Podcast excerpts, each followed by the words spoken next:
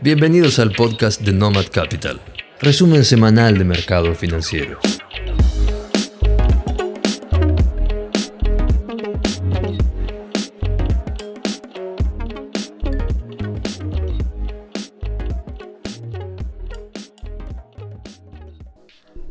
Cerramos una semana cargada de novedades, tanto a nivel global, regional y local. Así que vamos a hacer un repaso por lo más destacado de la semana, empezando como siempre por el panorama general, por lo que ha pasado en el mundo. Esta semana el presidente de la Fed, Jerome Powell, se presentó ante el Comité Económico Mixto de la Cámara de Representantes y dejó un par de afirmaciones que para algunos pueden sonar un tanto contrarias, pero no por eso menos importantes.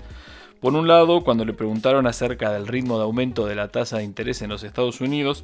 el presidente Powell dejó claro que la Fed no piensa subir las tasas de manera preventiva, es decir, que la corrección de tasas de interés en los Estados Unidos va a llegar solamente cuando los datos demuestren desequilibrios profundos o una inflación alta sostenida más allá de lo que la Fed considere sano para la economía. También sostuvo que para la Fed los niveles de inflación de las últimas mediciones, mucho más arriba de lo que la Fed consideraba sano hace un par de meses, recuerden que hemos visto inflaciones ya del orden del 3,5 al 3,6% anualizado, se deben únicamente a cuestiones estacionales, derivadas o relacionadas con las reaperturas económicas posteriores a la crisis del COVID y a los cuellos de botella que genera esta apertura luego de un año, un año y medio y de la disrupción que hubo entre la oferta y la demanda. Obviamente es una tesis que sostiene la Fed, que solamente el tiempo dirá a ver si es cierta o no. Pero más allá de la transitoriedad o no de la inflación, Powell afirmó en un momento ante una de las preguntas de los representantes que un nivel de inflación del 5% anual no sería aceptable, por lo cual parece que le están poniendo un techo hasta donde pueden permitirse estirar el nivel de inflación para probar en todo caso esta tesis de la transitoriedad. Aparentemente un 4 o un 5% sería lo máximo que toleraría la Fed antes de intervenir o de tomar algún tipo de medida con la tasa de interés o con la recompra de activos en el mercado. El problema es que ese 4 o 5% no está tan lejos de las últimas mediciones que tenemos. Esta semana se conoció el índice de precios al consumo personal de mayo, o PCE, que es el índice de inflación que utiliza la Fed como referencia a la hora de decidir sobre las intervenciones en el mercado o no. Y el índice del PCE de mayo anualizado ya vino alrededor del 3,9%. Más allá de que vino con una sorpresa un poco más baja, porque el subyacente se esperaba que viniera en el 0,6 y vino en el 0,5, la diferencia es mínima, y anualizado ya estamos más cerca del 4 que del 3%. Pero recordemos que la Fed tiene un objetivo dual, de acuerdo a su estatuto. Por un lado, tiene que defender el valor de la moneda, es decir, combatir la inflación, pero por el otro lado tiene que fomentar y mantener el nivel de pleno empleo. Y este es el principal problema al cual se enfrenta la Fed hoy en día. A pesar de la política monetaria extremadamente laxa y acomodativa que ha llevado adelante la Fed, los números de empleo no mejoran o mejoran muy marginalmente. Esta semana tuvimos renovaciones de subsidios de desempleo por arriba de los 3 millones, 3 millones 400 mil, mientras que las nuevas peticiones de subsidio de desempleo estuvieron por encima de los 411 mil, mientras que se esperaban alrededor de 380 mil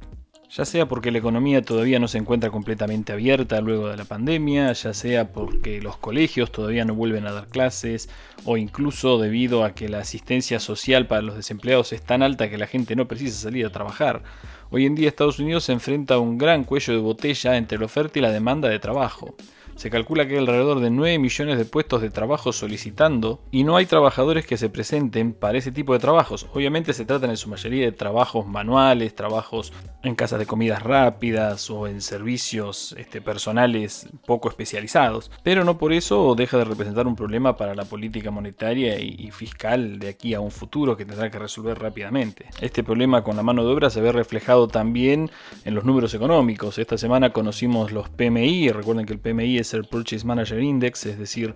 la encuesta que se lleva adelante en los gerentes de compras de las diferentes empresas, ya sean producción o de servicios, para determinar si de acuerdo a sus expectativas de crecimiento o de expansión en las próximas semanas, en los próximos meses, piensan comprar más o menos. Lo que sí podemos ver es que el PMI de producción, es decir, el manufacturero del mes de junio, vino más arriba de lo esperado, está en un nivel de 62,60, un muy buen nivel, lo cual implica que las empresas industriales ven una mayor demanda de parte de sus clientes y están dispuestas a aumentar la oferta a través de aumentar la producción.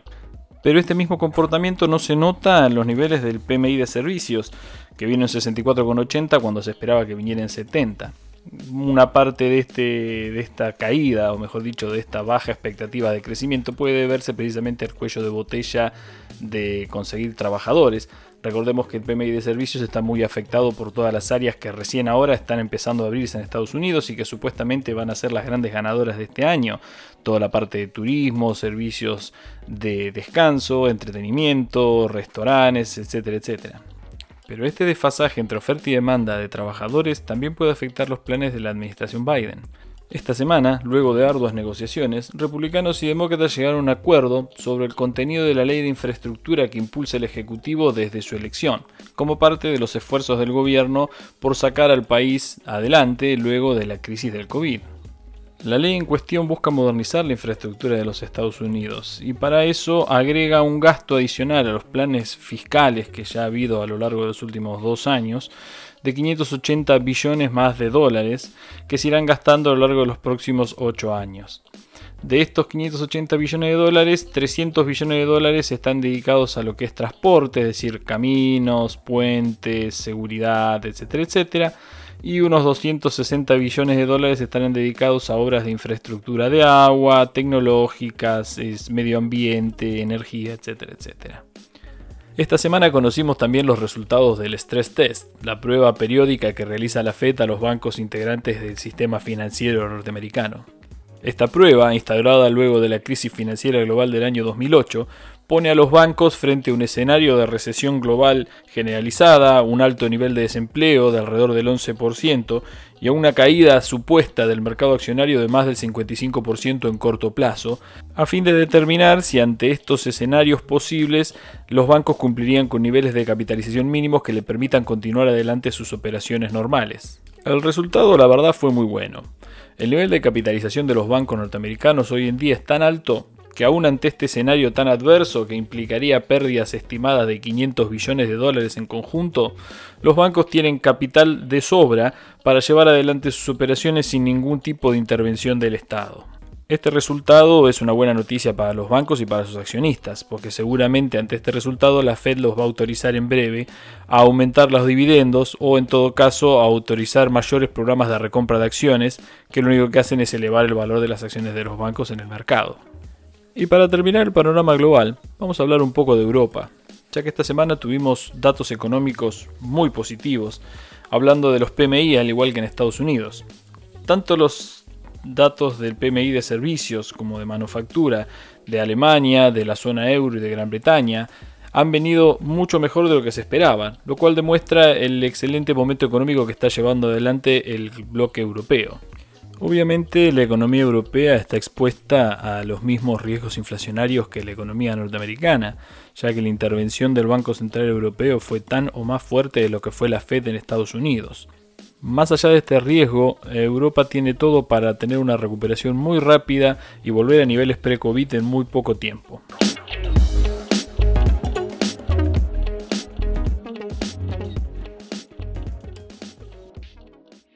Vamos a hablar ahora un poco de los mercados de la región, de Latinoamérica, específicamente del mercado de Brasil,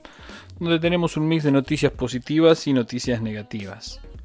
Una de las buenas noticias es el desempeño del real frente al dólar norteamericano, rompiendo ya la barrera psicológica de los 5 reales por dólar y cerrando en la semana en un valor de 4,93.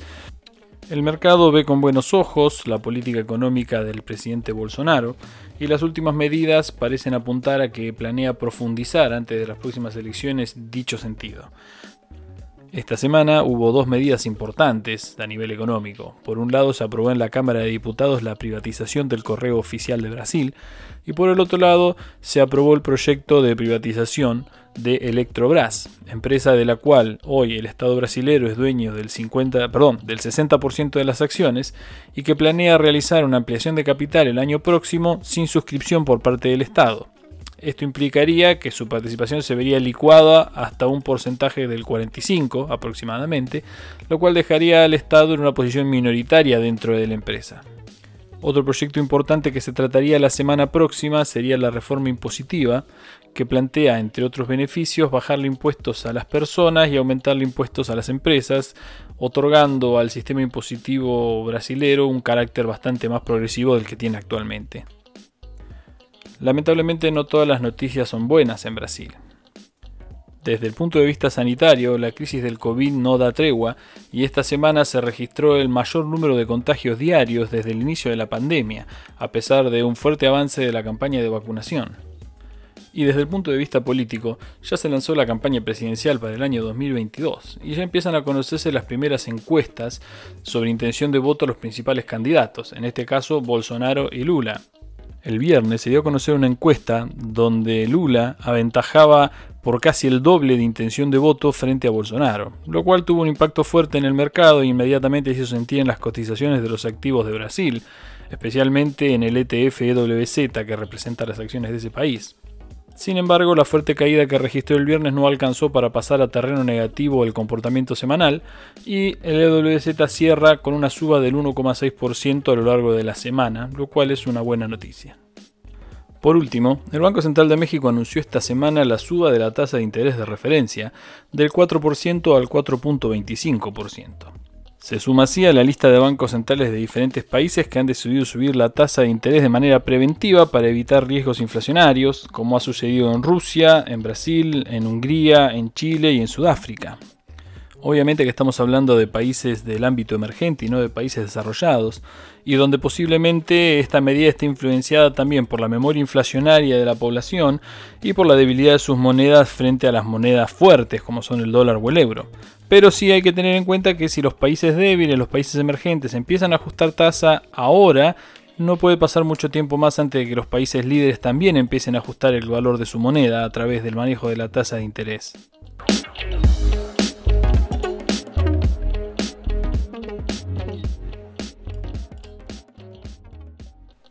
Y así llegamos a Argentina, nuestro mercado local.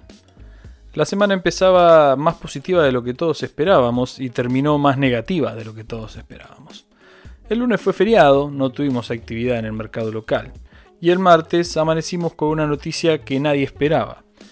A media mañana empezaron a correr rumores a través de las redes y a través de los medios especializados de que se habría alcanzado algún tipo de acuerdo con el Club de París para evitar el default inminente que corría a fin de mes. La noticia fue confirmada por el propio ministro de Economía Martín Guzmán, dando más detalles acerca del acuerdo que se había alcanzado. El ministro anunció que el acuerdo llegado no era un acuerdo por la totalidad de la deuda, sino que era simplemente un acuerdo para postergar la discusión de fondo de la deuda para marzo del año 2022. De esta forma se le abonarían al Club de París 430 millones de dólares en dos cuotas, una cuota en julio de este año y una cuota en marzo del año 2022. Y para fines de marzo del 2022 deberíamos ya tener o debería tener ya una negociación avanzada tanto con el Fondo Monetario Internacional como con el Club de París. La realidad es que el gobierno con esta movida lo que hace es lograr un poco de oxígeno. Era la intención del gobierno, ya lo había hablado con el Fondo Monetario y evidentemente con la gente del Club de París también, postergar toda discusión sobre un acuerdo de deuda, sobre una renegociación de deuda profunda para después de las elecciones, es decir, para después de fin de este año. El Fondo Monetario ya lo había anunciado esta semana a través de afirmaciones de Jerry Rice de que era muy difícil lograr un acuerdo antes de fines, eh, perdón, antes de fines del 2021, sino para principios del 2022. Y el Club de París ya había anunciado que cualquier negociación con ellos tenía que estar supeditada a haber logrado antes un acuerdo con el Fondo Monetario, lo cual nos dejaba en un punto muerto bastante difícil con respecto a la negociación del Club de París. Pero en una muestra de astucia realmente, Guzmán encontró un lugar por donde entrar al Club de París. Hace semanas que diferentes voceros de los integrantes de ese grupo venían realizando declaraciones a nivel local e internacional de que cualquier acuerdo que Argentina buscara lograr con el Club de París estaría condicionado por el hecho del tratamiento igualitario entre acreedores. Es decir, el Club de París estaba dejando en claro que ellos estaban dispuestos a negociar siempre y cuando todos los acreedores de Argentina negociaran en pie de igualdad. Particularmente con esto se referían a las deudas que Argentina mantiene con diferentes empresas, diferentes bancos de China, que hasta el momento no ha dejado de pagar nunca y que no busca renegociar tampoco. Es decir, lo que el Club de París estaba diciendo es, o le pagas a todos o le renegocias a todos. Casualmente, De acá a fin de año, Argentina tiene compromisos por 445 millones de dólares con diferentes entes de China, que es muy cercano a los 430 millones con los cuales terminó arreglando con el Club de París para patear la discusión al año 2022. No es una casualidad que sea similar. Evidentemente, el Club de París ha aceptado un monto equivalente para mantener su posición de igualdad frente a los demás acreedores del país, le otorga un poco más de tiempo a Argentina para negociar, pero vale la aclaración, los intereses por el resto de la deuda siguen corriendo y esos intereses hoy en día son del 9% anual, una tasa altísima para lo que es el mundo. Así que la verdad me parece que es más negocio para el Club de París postergar la negociación un año más, dos años más, más teniendo en cuenta que acaba de cobrar más o menos un adelanto del 20% de la deuda que Argentina tenía con ellos y que tiene que negociar a partir del año 2022. Pero más allá de las motivaciones por las cuales Guzmán o el Club de París hayan llegado a este acuerdo, lo cierto es que siempre es buena noticia que el país no caiga nuevamente en default. Así que todo parecía encaminarse para que sea una buena semana para los mercados locales, pero como siempre en Argentina una semana puede ser un año en cualquier otro lugar del mundo. Y el jueves nos encontramos con una noticia que nadie esperaba, ese día, la calificadora internacional MSCI tenía que dar a conocer la decisión sobre la inclusión del mercado argentino en alguno de los índices que la empresa desarrolla. Si bien hasta ese día Argentina formaba parte del índice emergente con una ponderación muy pequeña y solamente con tres empresas incluidas dentro de ese índice, se sabía que nos iban a bajar o que nos iban a sacar de ese índice, pero nadie tenía muy claro a dónde nos iba a mandar la empresa. El consenso de mercado era que nos iban a mandar al sector de mercados de frontera y que eso podía llegar a traer algún tipo de inversión, porque hay fondos que se dedican a especializarse en invertir en ese tipo de mercados y por el tamaño de Argentina ponderaría hasta un 25% dentro del índice. Igualmente estamos hablando de que perderíamos más o menos 600 millones de dólares por salir de emergentes y que ganaríamos 100 millones por entrar dentro de frontera, tampoco era un gran negocio. Pero como siempre se dice, mercado mata consenso y la empresa no solo no nos pasó a fronteras, sino que nos degradó hasta el mercado standalone. ¿Qué es un mercado standalone? Es un mercado que no cumple con los requisitos mínimos siquiera para ser incluido dentro de uno de los índices de la empresa. Literalmente lo que la empresa dijo en su informe por el cual nos degradaba dice, la severidad prolongada de los controles de capital sin resolución no está en línea con los criterios de accesibilidad al mercado del índice MSCI Emerging Market. Es decir, nos sacaron de todos los índices básicamente por los controles de capitales y el cepo al dólar que tiene Argentina. Ya nos habían advertido esto en el año 2019, lo volvieron a advertir en el 2020 y finalmente MSCI cumplió con su promesa y nos deslistó de todos los índices de la empresa. ¿Qué implica para Argentina pertenecer al selecto grupo de países standalone? Básicamente implica estar más afuera que nunca de los mercados financieros globales.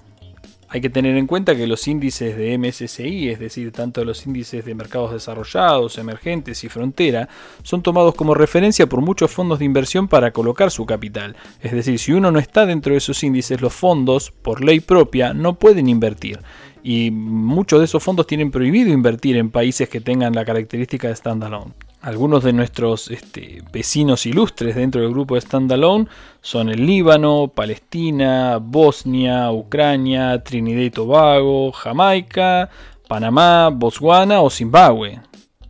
Y aún así, si algún fondo quisiera invertir en algún país standalone, Argentina sería el último que elegiría, porque tenemos bonos soberanos que rinden el 15, 16, 17% de interés, mientras que nuestros vecinos dentro de este grupo de selectos países salidos del mapa, Jamaica está rindiendo entre 2 y el 5%, Trinidad y Tobago está rindiendo entre 2 y el 4%, y Panamá está rindiendo entre el 1,15 y el 4%,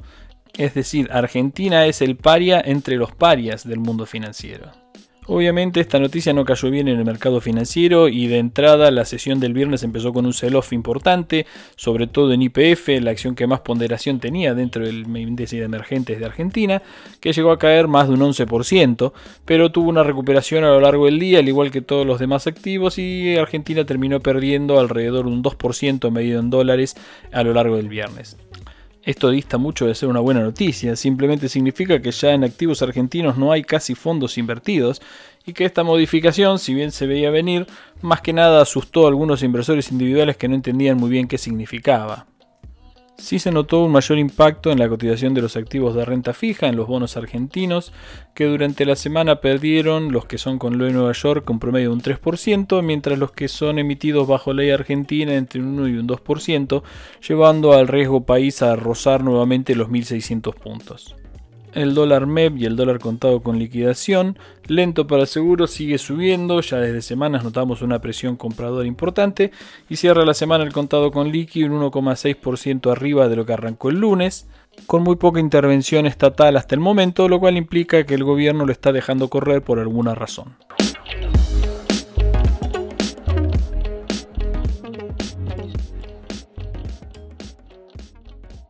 Para terminar el resumen de la semana, vamos a hacer un breve repaso de lo que está pasando en el mundo a nivel sanitario con respecto a la crisis del COVID.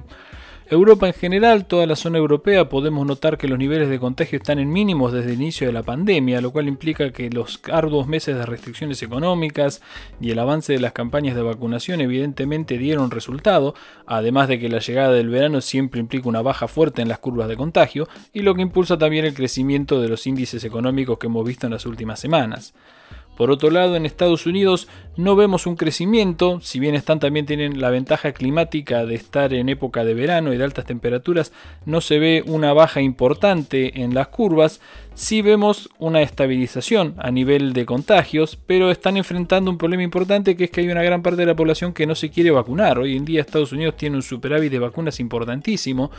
pero del nivel máximo de vacunas que llegaron a colocar más de 4 millones y medio de vacunas por día, hoy en día están vacunando alrededor de 500.000 personas. Se han encontrado con una fuerte resistencia en personas jóvenes, personas sanas que deciden no vacunarse y la campaña se enfoca ahora en fomentar que esa gente se vacune para poder definitivamente bajar la curva a niveles similares a los que tiene Europa, que hoy en día parecen difíciles de alcanzar en los Estados Unidos.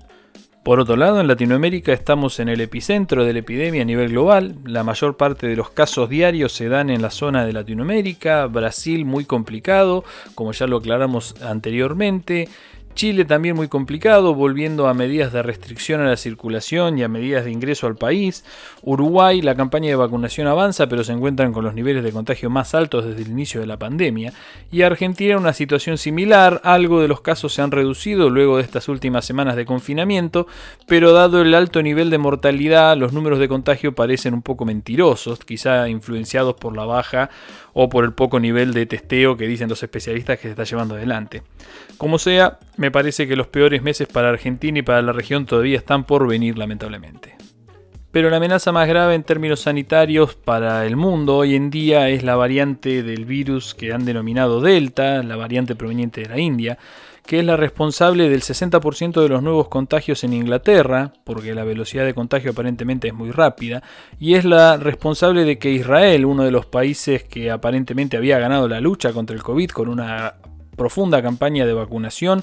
este, habiendo vuelto a un nivel de libertad casi, casi igual a lo que era antes de la pandemia, lamentablemente esta semana anunció que van a volver al uso de barbijos en lugares cerrados y en público porque están teniendo un 70% de contagios nuevos por esta nueva variante Delta que se está diseminando muy rápidamente por el mundo. En la zona nuestra, en Chile, ya tenemos contagios de la variante Delta, en Brasil obviamente también, y en Argentina, si bien todavía no se ha denunciado ninguno, es cuestión de tiempo de que tengamos algún caso con esta variante y que complique la situación sanitaria en lo que queda del invierno.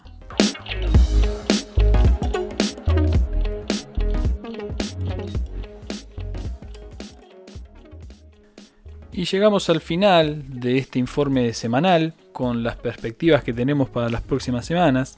empezando como siempre por el mercado global. Desde el punto de vista de los mercados centrales, nosotros compartimos la definición del legendario inversor Leon Cooperman que hizo hace un par de semanas en Bloomberg,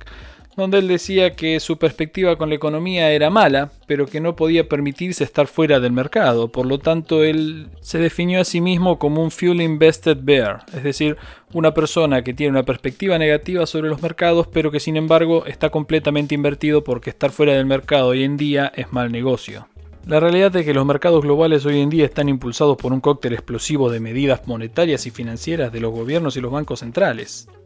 los inversores hoy en día confían en tres medidas que sostienen el actual nivel de cotización de los diferentes activos. Por un lado, las políticas laxas, las políticas acomodativas de los bancos centrales, es decir, que mantienen un alto nivel y predecible nivel de liquidez en el mercado. Por otro lado, una perspectiva de un crecimiento fuerte de la economía al salir definitivamente de la pandemia gracias a la vacunación y a las campañas globales. Y por otro lado, que los altos niveles de inflación que estamos empezando a ver en las economías desarrolladas van a ser transitorios, es decir, que comparten la postura de la Fed. A mi entender, a nuestro entender, este último punto es el más peligroso de todos, es decir, que todo el mundo suponga que la inflación va a ser transitoria, cuando todo el mundo sabe por experiencias pasadas que la política monetaria es la principal responsable de la inflación a nivel global y a nivel histórico. La realidad es que es muy difícil que la inflación que estamos viendo sea 100% transitoria. Por supuesto que no estamos hablando de niveles de inflación hiperinflacionarios, es decir, de niveles de dos dígitos, pero sí estamos hablando de que es posible que veamos niveles de inflación permanentes durante varios años en la economía global. Y es más, es posible que salir de todas las medidas expansivas monetarias que hemos visto durante los últimos años necesite que esa inflación sea alta. Es difícil que uno pueda volver a la normalidad sin un poco de inflación que licúe todas las medidas monetarias que se han dado en los últimos años y que posiblemente se sigan dando en los próximos meses. Y como gestionar inversiones en definitiva siempre es gestionar riesgos, hoy en día el riesgo de inflación es uno de los riesgos más altos que hay y es el principal a la hora de tomar cualquier tipo de decisión.